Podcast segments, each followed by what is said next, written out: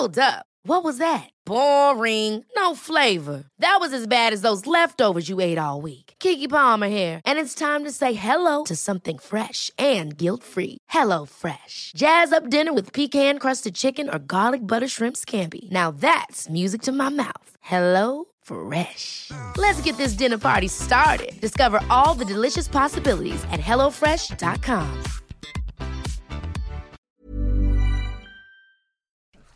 El análisis.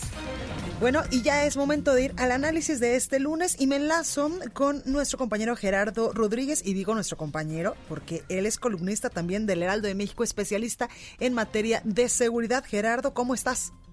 ¿Cómo estás, Blanca? Muy buenas tardes, a tus órdenes. Gracias por esta comunicación, Gerardo. Cuéntanos en materia de seguridad cómo estamos cerrando este 2019. Mira, eh, pese a todos los pronósticos, probablemente 2019 no sea el año más violento en la historia reciente del país y, y seguirá siendo 2018 por, por pocos homicidios, que es la cifra que más se cuenta en la materia. Sin embargo, seguimos en una ola de altos niveles de violencia y de inseguridad. Eh, seguramente la tasa por, de, por homicidios por casi mil habitantes será más pequeña que la del 2018, pero mantendremos un nivel muy alto de violencia, sobre todo en algunos estados de la República como Guanajuato, Jalisco, Michoacán, Guerrero y el Estado de México. Entonces, eh, no, no fue un año fácil en esta materia. Como tú lo sabes y tu auditorio, la inseguridad tiene efectos secundarios muy perversos en algunas regiones del país, como es la reducción en las inversiones, la poca atracción también de turismo, etcétera. El cambio de hábitos también de los ciudadanos. Entonces, eh, no va a ser, no va a ser un año el que lo recordemos porque los eh, los gobernadores sobre todo que es que es parte del tema de, de, tu programa y los presidentes municipales hayan logrado reducir los niveles de violencia en las circunscripciones que a ellos les toca resolver.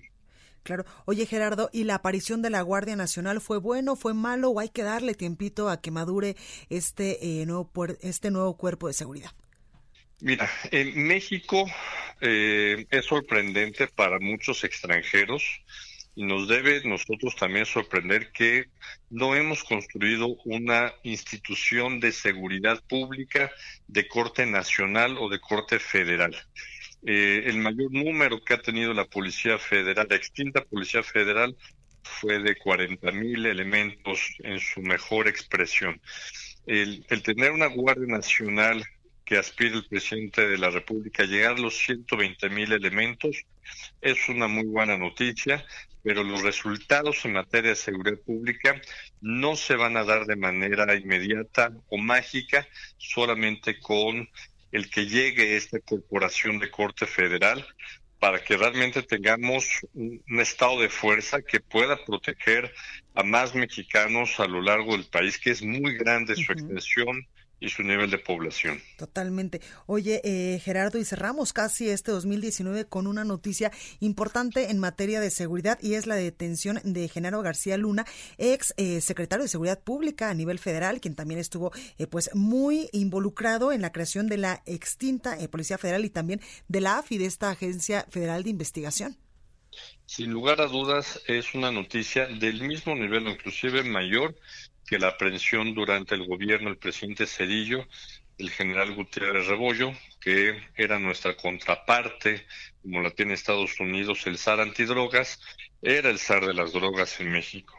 Genaro García Luna, si se le comprueban los cargos que tiene en Estados Unidos, eh, pues será acusado de haber protegido a uno de los cárteles más poderosos en la historia del mundo, ¿no?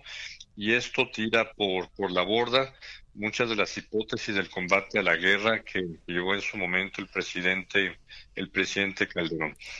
Exactamente. Y ya, ya que hablas del presidente, del expresidente eh, Calderón, pues él ha dicho ya en reiteradas ocasiones que incluso pues no sabía que este eh, pues secretario suyo durante su administración estaba posiblemente involucrado en los sobornos que recibía del cártel de Sinaloa.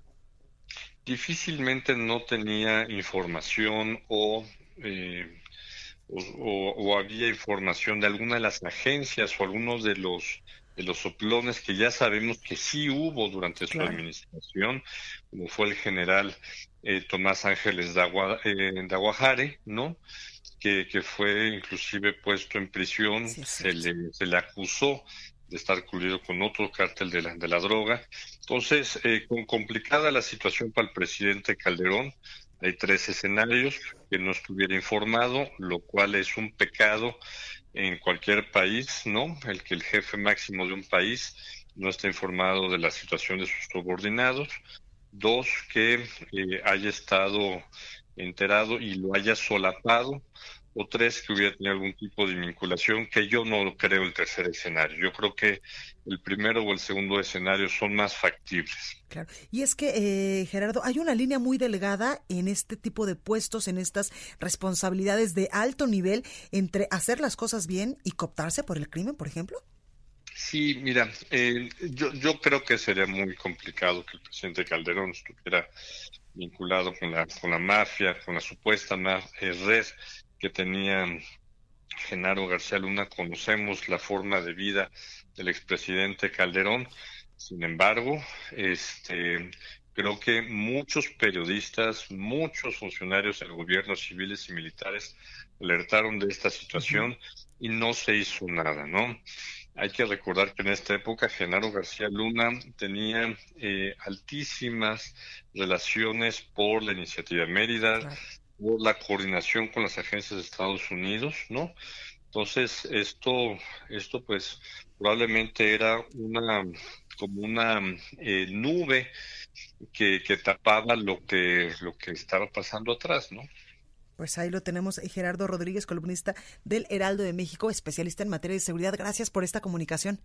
Muchas gracias, Blanca. Muy buena semana. Gracias igualmente. Bueno, pues ahí lo tenemos. Y al respecto, hoy el presidente Andrés Manuel López Obrador hablaba sobre eh, que no va a iniciar investigaciones contra Genaro García Luna, acusado en Estados Unidos por tener vínculos supuestamente con el narcotráfico y que solo cooperará en el caso. Escuche. Nosotros no vamos aquí a iniciar procesos, ya lo dije y lo repito, no me gusta hacer leña del árbol caído y esperar a que las investigaciones avancen. Nosotros, lo que vamos a hacer es en este caso, cooperar. Toda la información que nos soliciten se va a entregar, pero no iniciar nosotros investigaciones para que no se malinterprete, que no se vaya a, a decir o a pensar siquiera que eh, es una represalia. Lo que sí es que eh, el presidente Andrés Manuel López Obrador hizo un llamado nuevamente, un llamado enérgico a retirar de las dependencias del gobierno federal a gente que pudiera estar ligada con el caso de García Luna, exsecretario de Seguridad en el sexenio del expresidente Felipe Calderón Hinojosa. Imagine the softest sheets you've ever felt. Now imagine them getting even softer over time. That's what you'll feel with Bowl and Branch's organic cotton sheets. In a recent customer survey, 96% replied that Bowl and Branch sheets get softer with every wash. Start getting your best night's sleep in these sheets that get softer and softer for years to come. Try their sheets with a 30-night guarantee. Plus, get 15% off your first order at bowlandbranch.com. Code BUTTERY. Exclusions apply. See site for details.